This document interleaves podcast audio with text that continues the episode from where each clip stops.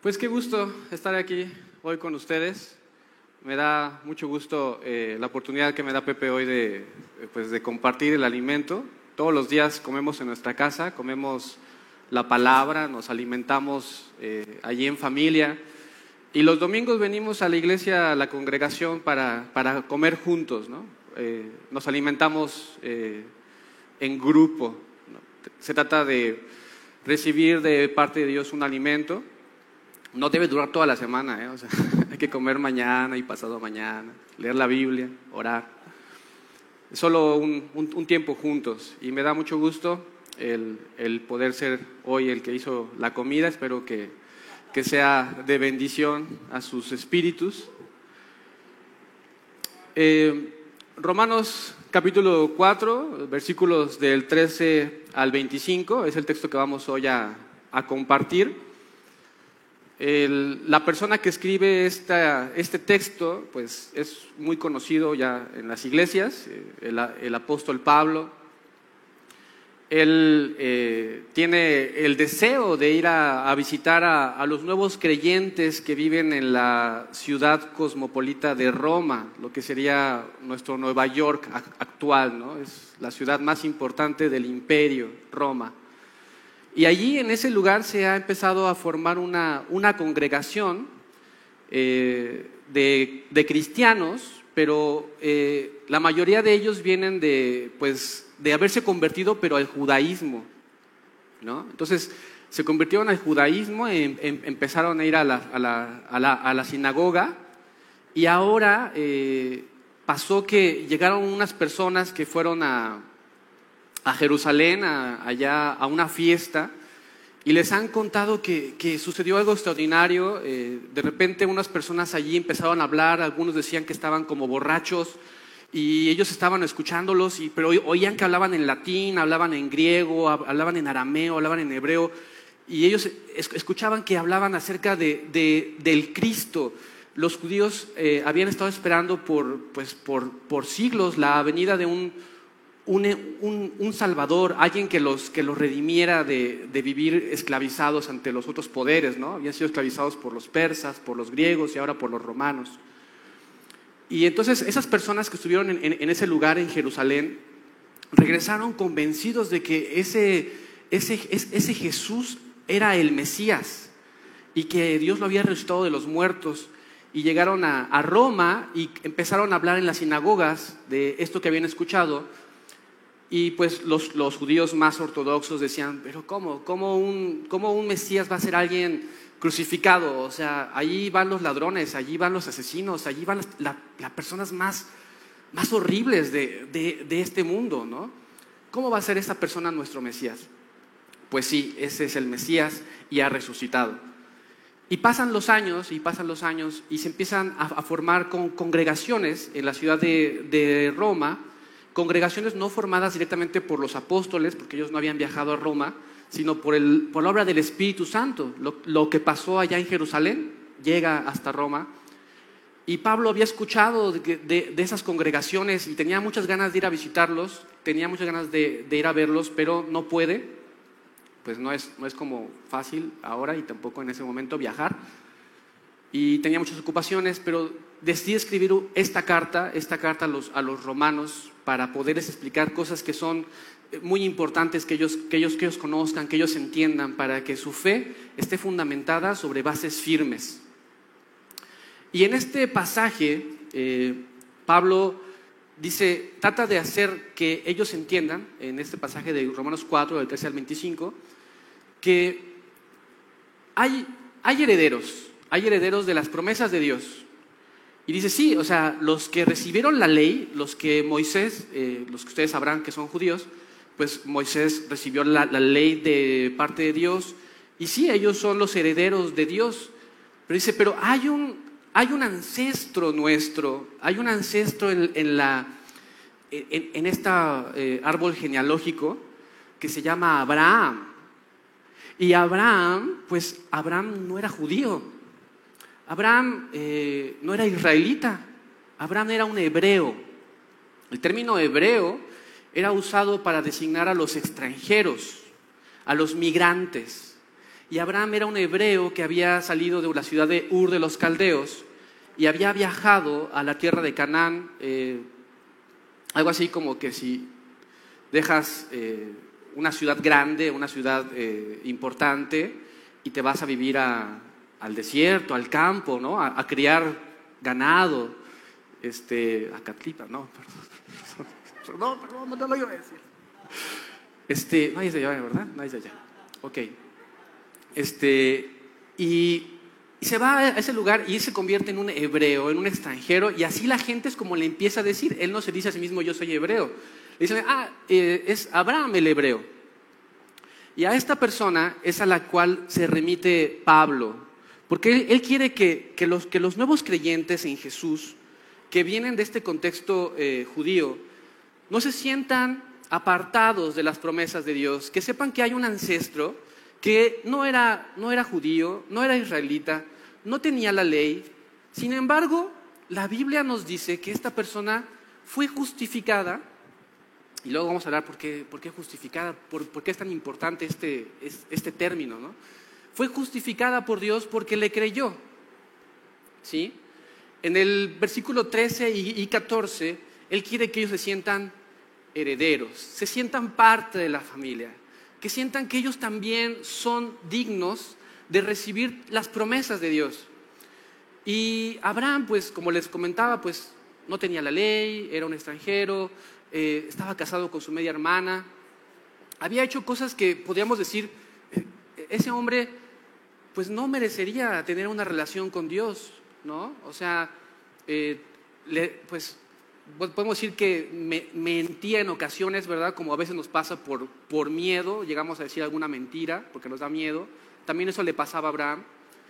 Y podría hablar mucho más acerca de Abraham, pero me voy a concentrar en esta parte de que Dios recibió a Abraham sin haberle puesto eh, ninguna otra requisito más que el que le creyera. Abraham tenía 70 años cuando decide finalmente salir de su ciudad, que era Arán. La Biblia dice en Génesis 12.1, dice, pero Dios había dicho, pero Dios había dicho. ¿Qué quiere decir eso? Que por mucho tiempo Abraham estuvo escuchando que Dios le decía que hiciera algo. Tal vez por distintas razones no lo había hecho, pero finalmente se decide y lo hace. Y sale de su casa en Arán y viaja a esa tierra desconocida, Canaán, donde Dios le había dicho que lo iba a bendecir y que a través de él iba a bendecir a todas las personas, a todas las naciones. Y es a este ancestro al cual Pablo quiere que ellos se remitan. Quiero que tomemos el ejemplo de Dios, de cómo recibe él a una persona nueva, ¿no? Cuando llega alguien a la congregación, a veces eh, decía un, hombre que escuché en una conferencia que acababa de llegar, un hombre que había vivido un, contexto de, trastorno de la personalidad, él había creído que era mujer, ahora entiende que, que, no, que es un hombre, y llega a la congregación, pero hablaba, hablaba como antes, y también su ropa era como la de antes, y se comportaba tal vez un poco como antes, ¿no? Y él decía que importante es que nosotros en las congregaciones tengamos conciencia de que los recién convertidos, pues, pues son eso, son recién convertidos. Ellos no tienen todo el contexto que nosotros tenemos. Necesitan ser bienvenidos, necesitan ser abrazados, necesitan ser aceptados. No sabemos en cuánto tiempo Dios hace la obra, pero si ellos están llegando a la congregación es porque escucharon la voz de Dios. Tal vez Dios les habló por mucho tiempo atrás y ahora están decidiendo aceptar e-, esa, voz, ese llamado. Entonces es importante, yo les invito a que seamos esa congregación que reciba a las personas como Dios recibió a Abraham, únicamente porque ellos creen, porque están tratando de seguir el camino que Dios les está diciendo que sigan. El tiempo pasó y Abraham fue transformado. Confiemos en que la obra de Dios se va a llevar a cabo en cada uno de nosotros tal y como había dicho. Miren, en Génesis 12, 4 dice que Abraham salió, dice, Abraham salió de su casa y se fue a hacer lo que Dios le había dicho. Eso dice. Pero en Génesis 15, 7, Dios le dice a Abraham, yo te saqué de tu tierra y te traje acá. No eres tú al final el que lo hace, es Dios quien termina haciendo cumplir la palabra que Él ya dijo. Porque Él lo dijo, pasó.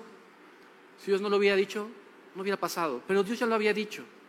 Y así hay promesas que Dios nos dice a nosotros, porque Él las dijo se van a cumplir. Dios está haciendo esa obra en tu vida, por eso estás aquí hoy. Por eso decidiste pasar un tiempo aquí en lugar de hacer otra cosa. ¿no? Dios te dijo, ve, y vas, y pasan años y a veces decimos, no, pues no, pasa nada, Dios está haciendo algo en tu vida. Si Él lo dijo, lo va a hacer.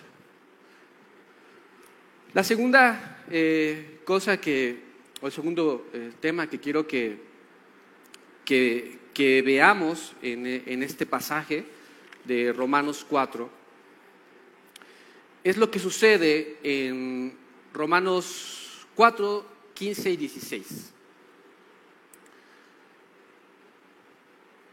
Pablo dice, yo sé que hay personas que creen que se van a presentar ante Dios eh, pues como aceptables, como eh, respetables, porque se dedican a cumplir fielmente lo que dice la ley. Eh, yo sé que esas personas esperan que, que Dios les dé un premio al final de todo su esfuerzo.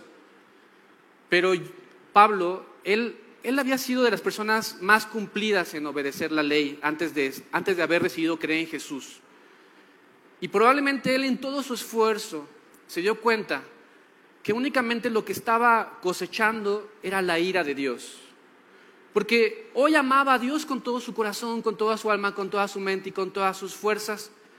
Y unos instantes después se amaba más a Él, amaba más su prestigio, amaba más su carrera, amaba más su esposa, amaba más todo lo que él tenía que a Dios. Y así, así nos pasa, así nos pasa. Hoy decidimos amar a Dios con todo nuestro corazón, con toda nuestra alma, con toda nuestra mente, con todas nuestras fuerzas. Y unos instantes después nos vemos gritando, estando enojados, eh, eh, no siendo agradecidos con Dios amando más otras cosas, ¿no? preocupados por el mañana, por lo que va a pasar.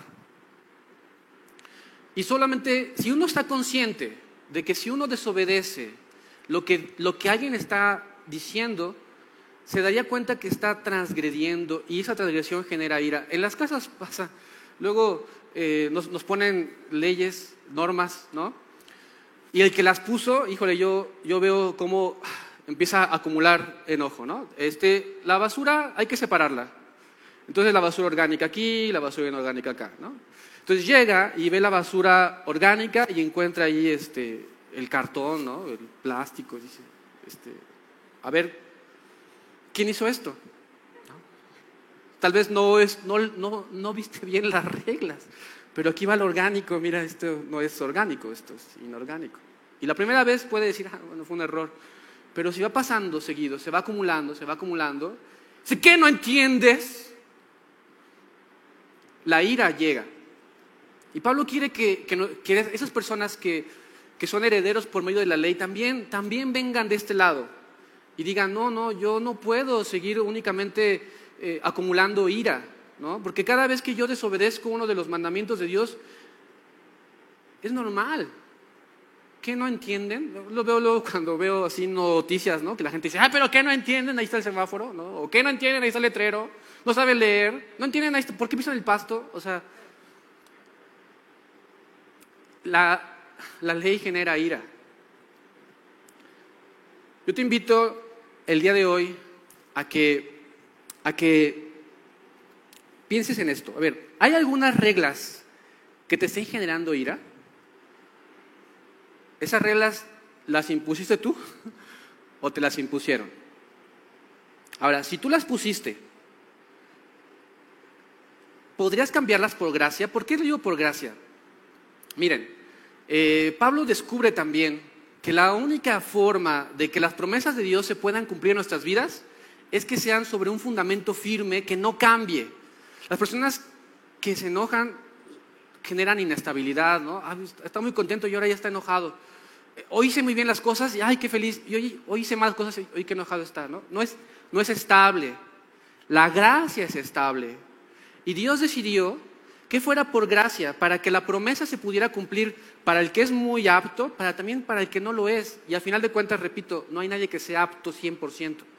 Todos en algún momento vamos a tropezar y vamos a generar ira. Por eso Pablo nos invita a que confiemos en la gracia de Dios. A que confiemos en la gracia de Dios para que sea firme. Y continúo.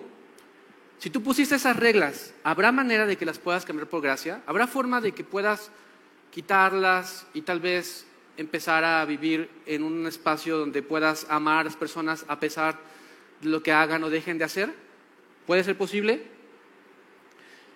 Y si te las impusieron, ¿crees que la gracia de Dios, lo que Él ha hecho contigo, lo que Él te ha perdonado, lo que Él ha pasado por alto en tu vida, te puede ayudar a sobrellevar también a las, a las personas que te imponen reglas? ¿Crees que esa gracia de Dios el haber sido perdonado de todos sus pecados, te, puede también llevar a entender y sobrellevar a las personas que viven con reglas, porque se trata de, los, dos lados, ¿no? De que la gracia funcione en los, dos sentidos, ¿no? Tanto para nosotros que no pongamos tantas reglas, que no, pongamos reglas en general, que, podamos amar, y, también si nos toca obedecerlas, pues también por medio de la gracia poderlas eh, sobrellevar. Eh, no estoy en contra de, la constitución, del reglamento de tránsito, de todas esas cosas. No, no, no, estoy en contra de eso. Esas cosas nos sirven para vivir mejor. Estoy en contra de que nos enojemos porque las personas trasgredan las reglas, ¿no? O sea, tal vez, eh, si, no creen en Jesús, bueno, pues es, es normal. Y si creen en Jesús, pues hay que amarles también, ¿no? Igual que a los otros. Creer en el que justifica al impío. Hemos estado hablando acerca de, la fe, hemos estado hablando acerca de la gracia, hemos estado hablando acerca de la justificación, ¿verdad? Y a veces pensamos que es creer en, en, la fe. Yo creo en la fe, ¿no?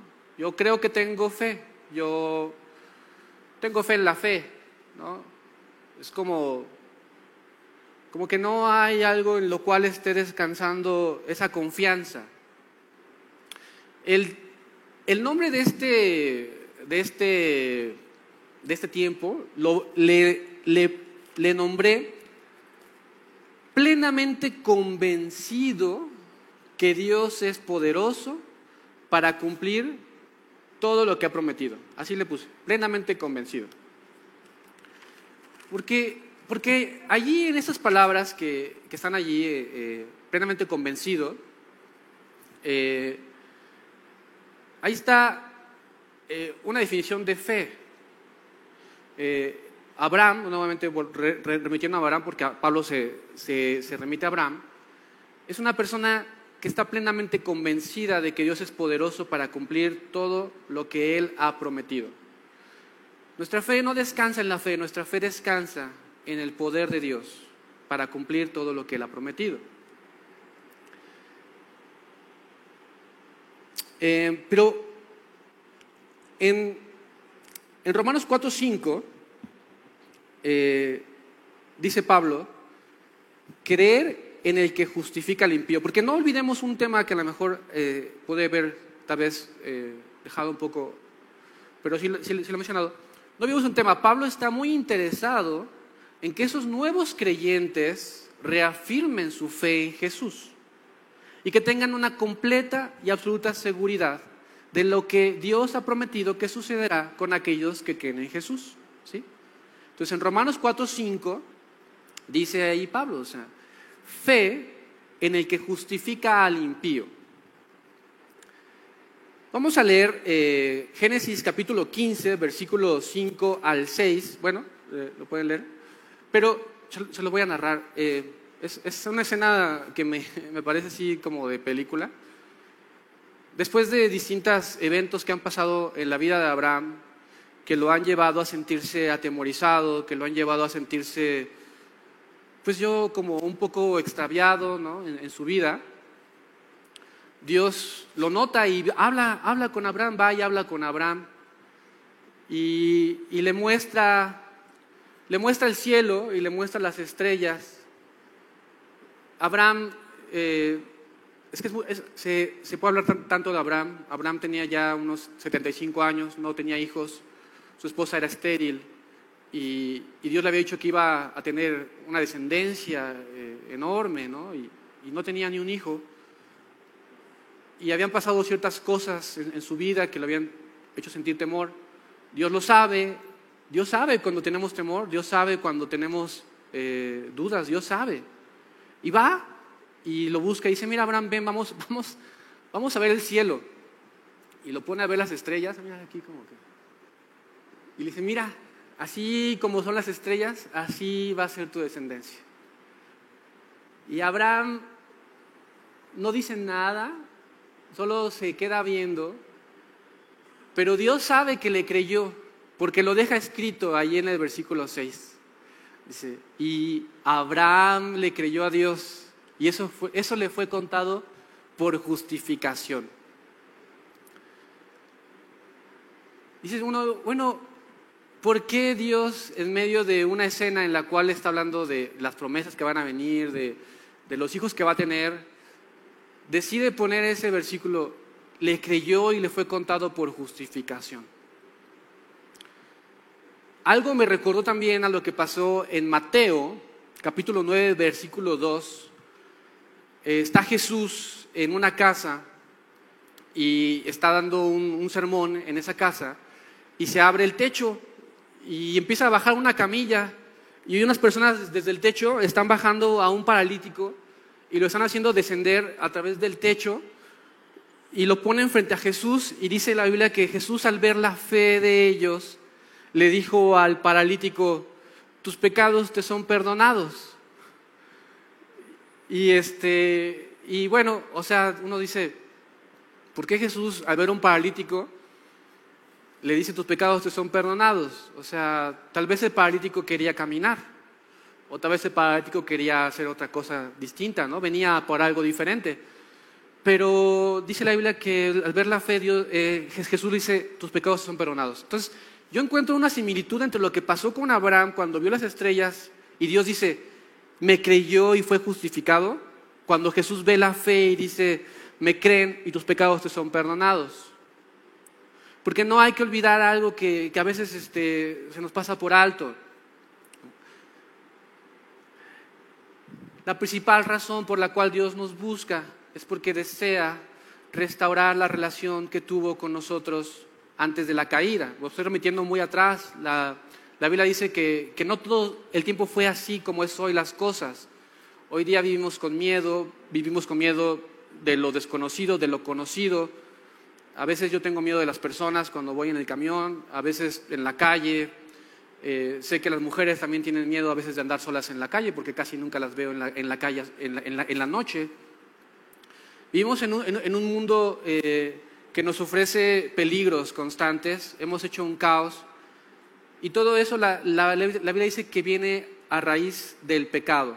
El pecado ha traído todo este caos a nuestras vidas, el temor, la angustia, la ansiedad, el, vivir preocupados por el dinero, por, la salud, todas estas cosas este, que, nos, que, nos, que nos acongojan y que nos hacen tener tanto, eh, tanta preocupación. Por eso es que lo que más le importa a Dios es primero justificarnos, restaurar esa relación que Él quiere tener con cada uno de nosotros. Sin esa relación restaurada, Abraham pudo haber tenido hijos, pudo haber tenido mucha tierra, no le sirve de nada. El hombre que descendió y que lo pusieron frente a Jesús podía haber tenido la salud, podía haber tenido eh, una vida como la de los demás, ¿verdad? Y no serviría de nada. No sirve de nada todo lo demás que Dios te pueda prometer si primero no te restaura en esa relación que Él desea tener contigo y conmigo. Es por eso que aquí Pablo está diciendo esto es muy importante. Y nos lleva también Pablo a que, a que veamos también un, un ejemplo de una persona de cómo es vivir creyendo, cómo es vivir teniendo fe, cómo es vivir teniendo fe. Dice, mire, mira, vamos a poner a, a Abraham, ¿no? Ya estaba muy anciano, tenía casi 100 años, Dios le dijo que iba a tener un hijo, él veía su cuerpo y decía, no, pues yo, no, yo físicamente ya no estoy disponible para poder tener un hijo. Pero, pero por fe lo voy a intentar, ¿no? Porque ese, ese hijo Isaac, pues Abraham tuvo que hacer su esfuerzo también, ¿no? Pero Dios lo fortaleció. Dios logró que Abraham pudiera tener esas fuerzas en su ancianidad para, para estar con su esposa y, tener, y, tener ese hijo. ¿Qué es lo que, lo que Abraham le daba fuerzas para seguir adelante? Decía, bueno, yo veo que yo no soy capaz, pero yo sí creo que Dios es, estoy, decía, estoy plenamente convencido plenamente convencido de que Dios es poderoso para cumplir todo lo que Él me ha prometido. Estoy plenamente convencido de que Dios es poderoso para cumplir todo lo que Él me ha prometido. ¿Cómo Dios te ha mostrado su gracia cuando no puedes? ¿Qué haces cuando ves a una persona que claramente no puede, no puede seguir? No puede seguir en el camino de la fe. ¿Qué haces tú? ¿Lo animas? ¿Le das una patada? ¿Qué haces? ¿Lo ayudas? ¿Le animas?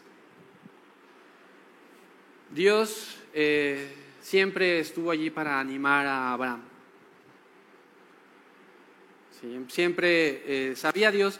A veces yo, yo, yo pasé de un, de un capítulo a otro y dije, ay, siento que Dios viene con mucha prisa porque en este capítulo iba como muy despacio y acá ya todo es que afírmale, vamos a hacer el pacto y, ya, todo está, ya todo está hecho. Perdón que mencione cosas mejor que, pero bueno, si lo quieren leer así de detenimiento, Génesis del 12 al al, 24, se, lo, recomiendo, pero, pero no habían pasado poco tiempo, habían pasado 13 años entre una cosa y otra. O sea, lo que quiero decir es que, es que, es que a veces parece que, que, que Dios llega, llega lento, pero no. Está cocinando tu fe, la está cocinando, la está haciendo madurar. Está haciendo que pases por dificultades, por dudas, por temores, como tiene que ser si la fe no pasa por pruebas, pues, pues no es fe, ¿verdad? Pero tú qué haces cuando ves a una persona que está, está angustiada, está, está, le está haciendo difícil creer? ¿Le ayudas? ¿Le animas? Dios ayuda y Dios anima. Finalmente, eh, quiero decirte que las promesas de Dios son para la humanidad entera. Pablo quería que eso les quedara claro a los nuevos creyentes.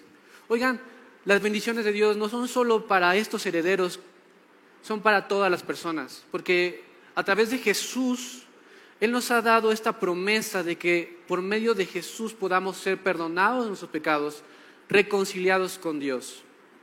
Y si a veces tú sientes que no eres capaz, como lo sentía eh, Abraham, no eres capaz de seguir el camino de Dios, eh, debes creer como Abraham. Debemos ponerle, tomar ese ejemplo, estar plenamente convencidos de que tú no eres capaz, pero Dios sí es poderoso para cumplir todo lo que Él ha prometido. Pues con esas palabras es con las que eh, hoy eh, quiero concluir este, esta, esta, esta comida que, que, compartí, compartimos juntos. Y pues vamos a orar, ¿no? Para que que Dios haga este, que, nos dé ese corazón primero de gracia, ¿no? Para los recién convertidos, que nos, eh,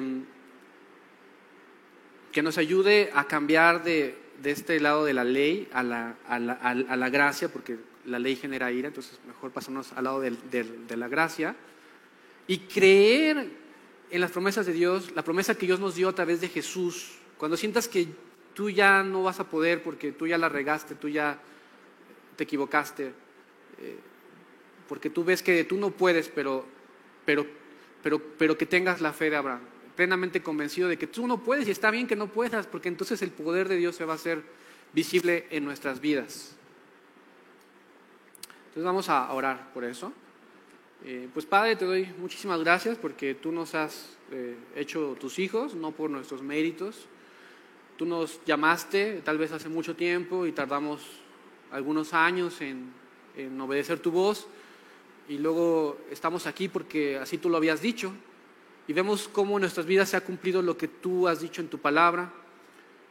Ayúdanos, porque tú cuando nos llamaste, Dios, nos aceptaste tal cual éramos, no nos dábamos cuenta de muchas cosas que hacíamos que probablemente transgredieran tu ley, seguramente.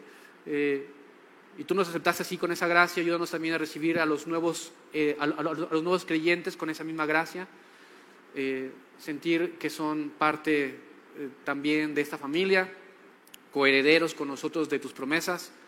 Ayúdanos también, Padre, a mudarnos de la ley a la gracia, eh, pues a, tener gracia en nuestras vidas, amar a las personas y tratar de vivir más en, esta, en, esta firme eh, soporte que es tu gracia. Enséñanos como tú, eh, como, tú eres para aprender de ti. Y también, pues Señor, reconocemos delante de ti que, que no podemos, tal vez en este momento hay personas que están pues como pues, dudando un poco, ¿no? De, si tú realmente pues los llamaste o si tú realmente eh, pues si van a poder eh, obedecer lo que tú mandas, ¿no? Cumplir eh, tu propósito en ellos. Pero te pido Dios que tú pongas en este momento solamente en ellos la convicción que, que tuvo Abraham, que tuvo de decir, pues yo no puedo pero estoy plenamente convencido de que Dios es poderoso para cumplir sus promesas. Que así también nosotros tengamos ese pleno convencimiento. Eh, te lo pedimos en el nombre de Dios Jesús, la promesa de que viene a través de Jesús. Amén.